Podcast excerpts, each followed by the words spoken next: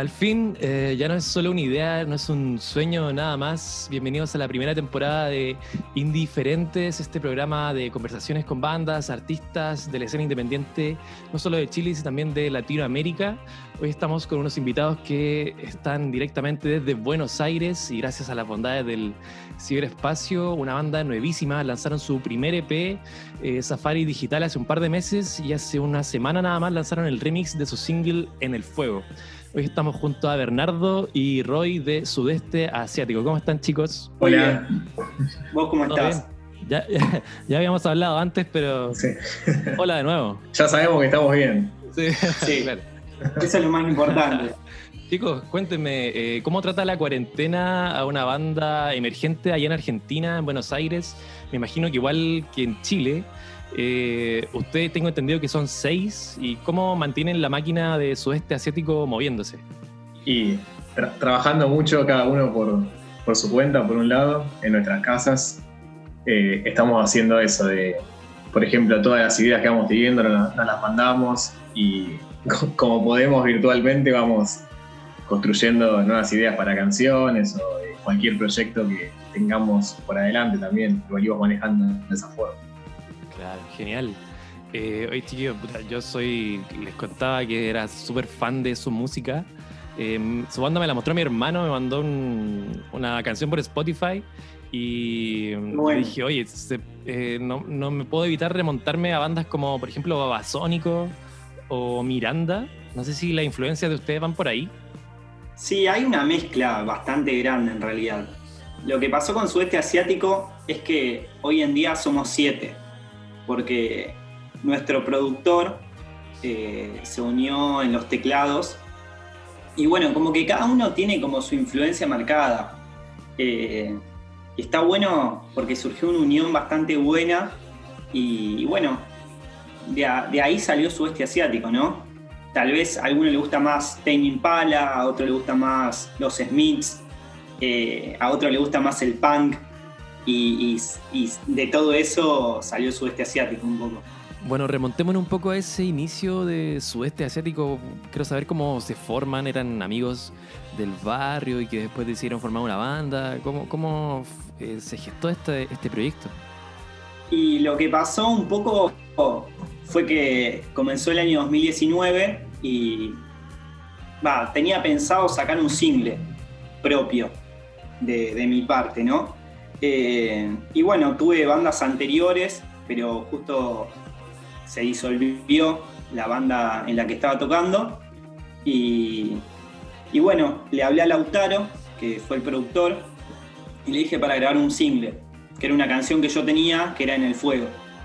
Y me ayudó a instrumentarla, me dio una gran mano grabándola. Y, y bueno, ahí como que surgió la idea del sudeste asiático y después nos sumamos como banda, ¿no? Y, nada, somos todos amigos en realidad. Claro, y me imagino que antes de la pandemia estaban siempre juntos también. Yo tengo banda y, también como que era como el todos los días ensayar, eh, como una, banda, un, un grupo súper unido. Me imagino que ustedes también eran así antes de la pandemia. Sí, éramos, como somos amigos desde hace varios años, ya como que empezó siendo una reunión de amigos que se juntaban a tocar para apoyar a Roy y después se terminaba armando la, banda. Y sí, prácticamente digamos, no sé, de los siete días de la semana, cinco estábamos juntos. claro, pasa, eso pasa. Oye, le hice una pregunta antes de, la grabación, pero la hago de nuevo. Eh, ¿Por qué se llama Sudeste Asiático? Digo, la verdad, no tiene como un significado solo. Eh, nada, me parecía muy enigmático el sudeste asiático. Hay películas como Apocalypse Now o cosas por el estilo que me llevaban a esa cosa como medio ritualista, enigmática. Y también me pareció un nombre como que, era bastante pop, ¿no? Y un poco era lo que queríamos hacer y, y nada, fue sudeste asiático. Claro, lo, pregunto porque me llamó también la atención cuando los conocí y porque les dije que mi hermano me mandó su, música y me dijo, eh, ve el nombre, sudeste asiático, y es como que me llamó la atención porque bandas, no sé, banda Los Chinos, por ejemplo, es como otra banda de, Argentina, de Buenos Aires, eh, que también tiene un nombre como muy característico, conociendo Rusia, tienen algo como con, afuera. La geografía. La geografía, claro, algo pasa. Sí, sí, se dio por ese lado. Eh, pero bueno, terminó quedando sudeste asiático, porque después se fue como una votación y bueno, les gustó a todos por suerte. Empezamos a tomar. Aparte queremos viajar ahí. La meta, la meta. Eh, bueno chicos, eh, lanzaron hace un par de meses, tengo entendido, Safari eh, Digital. ¿cómo, es, ¿Cómo fue la producción de, Safari Digital? Sé que me contaron un poco, pero, pero ¿cómo se, gestaron, se gestó ese, ese EP? Y también un poco hablar de la estética que le dieron a la portada, porque también va muy de la mano con la música. Bueno, ¿querés hablar vos, Bernie?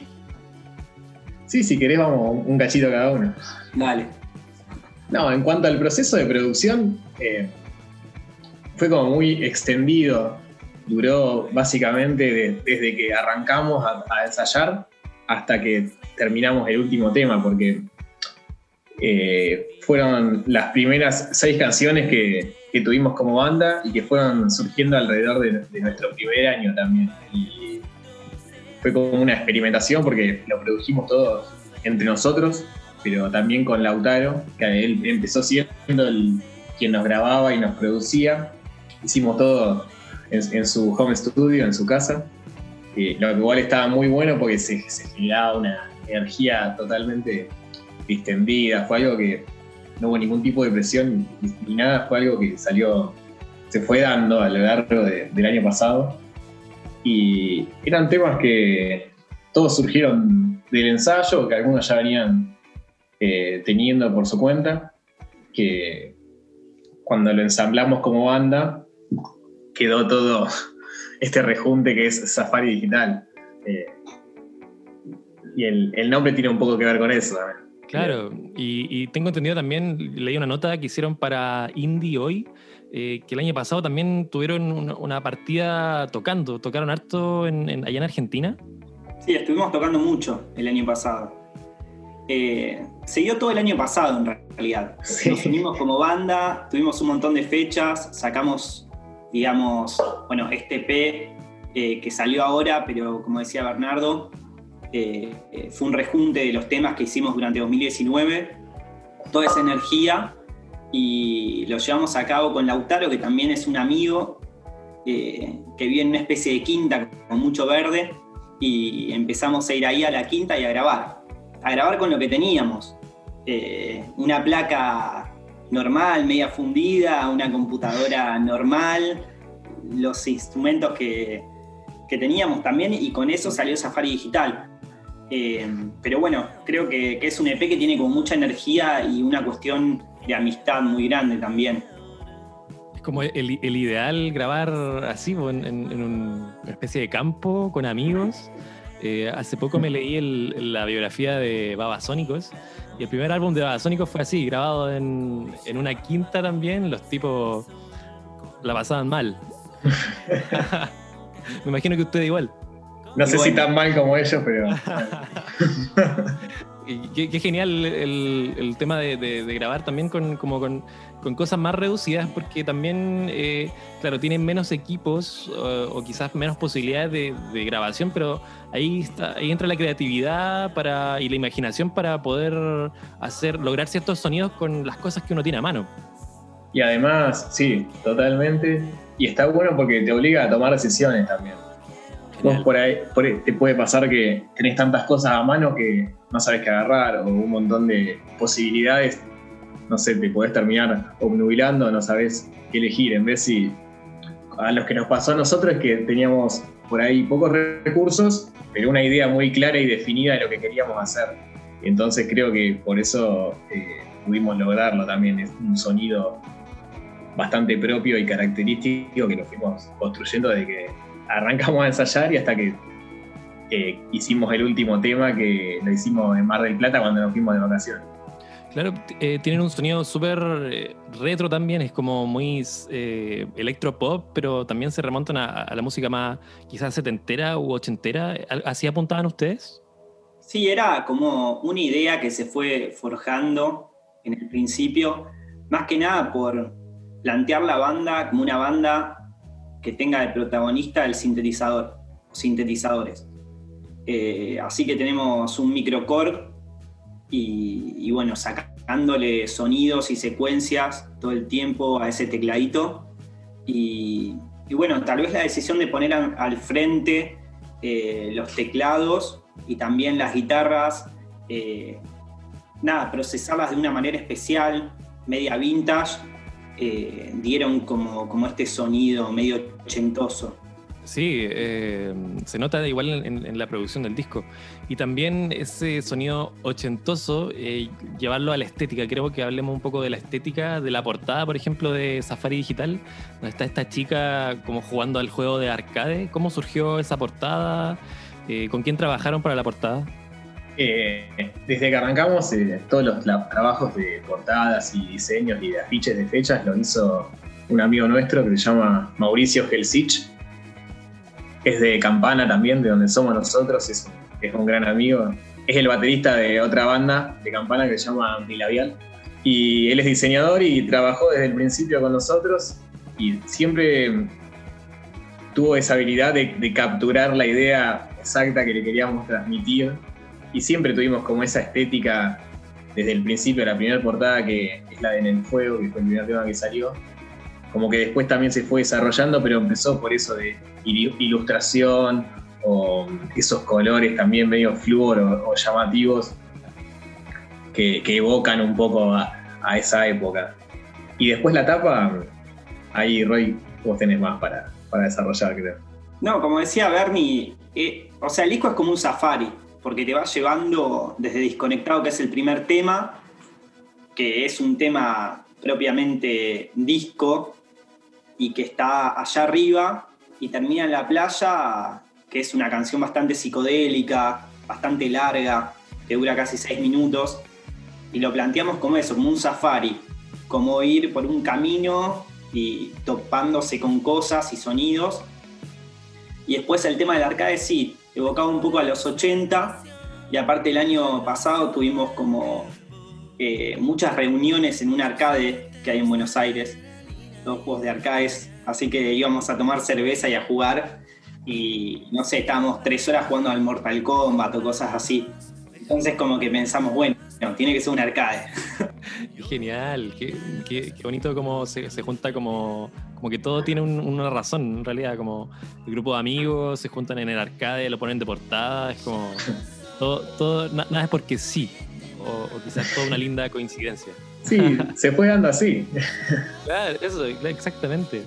Eh, bueno, chicos, eh, quiero que hablemos un poco del remix de En el Fuego, que lo sacaron hace muy poco y lo trabajaron con el DJ Diego Chamorro, que también tiene un, estuve viendo, tiene un remix con León Larregui de Zoé.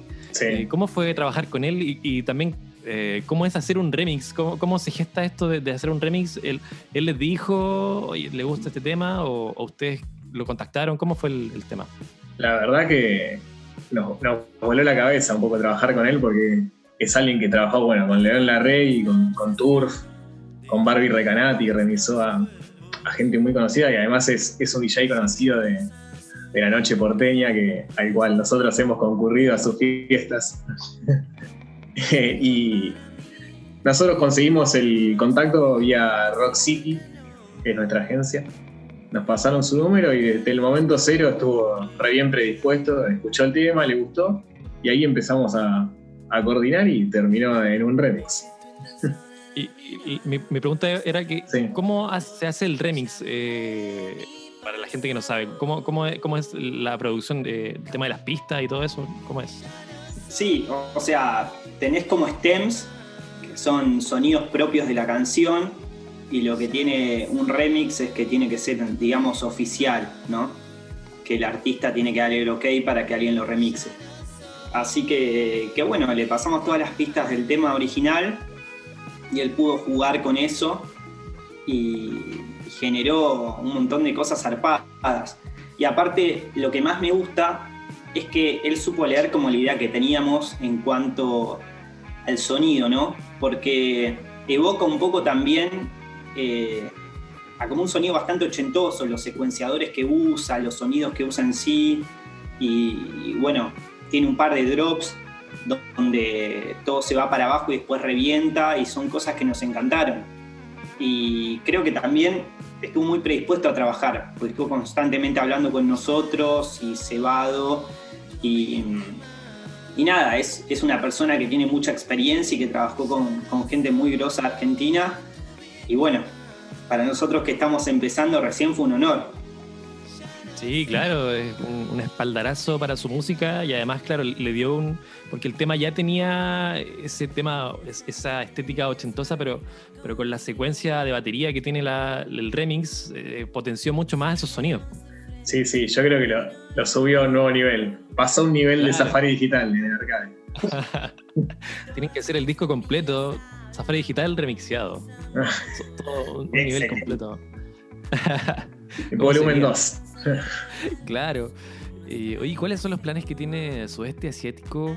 Eh, bueno, en esta pandemia, quizás en el corto o mediano plazo, eh, se vienen nuevos singles, se vienen nuevas producciones. ¿Cómo, ¿Cómo es el futuro para Sudeste Asiático? Y Sudeste Asiático es una banda que planea cosas todo el tiempo. Así que estamos viendo, sí, sí, estamos viendo la mejor forma de, básicamente, de adaptar todo nuestro trabajo a esta situación. Eh, que por ahora viene bastante bien, igual, nos estamos arreglando bien. Eh, va, como todo el mundo, ¿no? Nos, tuvimos que reconvertir un poco toda la forma de vivir, básicamente. Pero tenemos pensado nuevos lanzamientos para este año y están en camino. ¿Y, alguna otra producción más grande también, como un EP o un disco quizás a futuro? Sí, o sea, lo que hicimos en esta cuarentena básicamente eh, fue cranear lo que va a venir. Estuvimos trabajando un montón. Eh, a todo esto empezamos a trabajar con un nuevo productor, que es Sebastián Morel, que, bueno, produjo el primer EP de 1915 y bueno, eh, nada, se copó desde el momento cero a trabajar con nosotros. Estamos todo el tiempo hablando también y craneando. Y ya tenemos un single para sacar. Ahora que va a salir tal vez en un mes y medio, dos meses. Y tenemos cuatro o cinco canciones preparadas para lanzarlas en single. Eh, si se puede y llegamos al récord de lanzar uno por mes para tener mucho material. Y el año que viene eh, ya meter un, EP nuevo, ¿no? Pero tal vez con una producción un poco más profesional eh, y con una oreja externa a la banda. Así que... Eh, al igual que la primera producción, ustedes también siempre prefieren trabajar con un productor externo. El, productor de su primer EP, claro, es parte de la banda. ¿Tienen pensado como seguir trabajando con gente externa también para tener ese otro oído más fresco?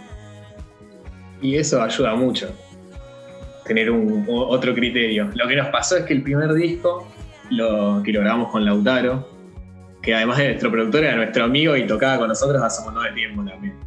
Que fue, fue hermoso porque eh, está bueno compartir ese tipo de cosas también entre amigos, pero ahora yo creo que este proceso que vamos a trabajar con, Seba, que es una persona externa a la banda, eh, que también creo que le da otro color, ni mejor ni peor que el otro. Creo que estamos encarando el, proceso de otra forma. Eh, pero nada, lo veo como algo re positivo.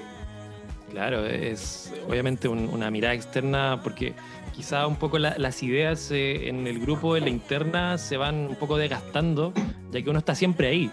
Al momento de grabar, de maquetear, quizá obviamente es mucho mejor si alguien externo, que no está todo el tiempo ahí, pero sí eh, acelera un poco el proceso de la banda.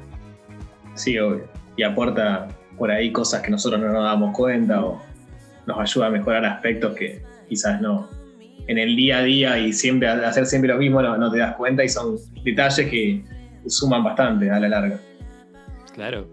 Bueno, chicos, para cerrar y, haciendo un poco honor al nombre del programa, Indiferentes, eh, ¿se consideran ustedes una banda diferente? ¿Su propuesta qué tiene diferente para ustedes para el resto de la escena eh, latinoamericana? Eh, ya sea Argentina, pero para afuera también.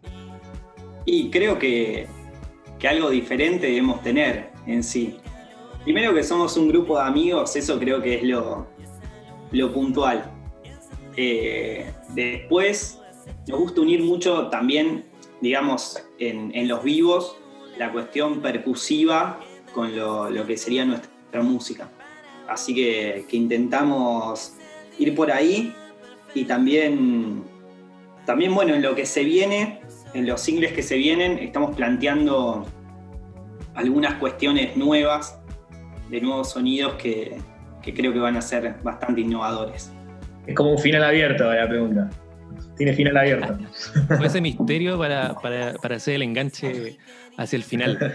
Eh, bueno chicos, eh, muchas gracias por la entrevista. Eh, fue cortita, pero con muchos datos para los seguidores de Sudeste Asiático y para que también la gente los conozca y, y escuchen esta propuesta que de verdad es muy interesante y, se las recomiendo a, todo el mundo. Recuerden que pueden escuchar este programa en formato podcast a través de todas las plataformas digitales y también no se olviden de seguirnos en Instagram en arroba sónico podcasting o mi cuenta personal de me llamo Oliver. también a los chicos de Sudeste Asiático a quien agradezco mucho por ser parte del primer capítulo de Indiferentes. Nos despedimos chicos, que estén muy bien. Bueno, muchísimas Muchas gracias a vos. Un gusto. Y nosotros nos despedimos con música. Esto es Sudeste Asiático con el remix de En el Fuego.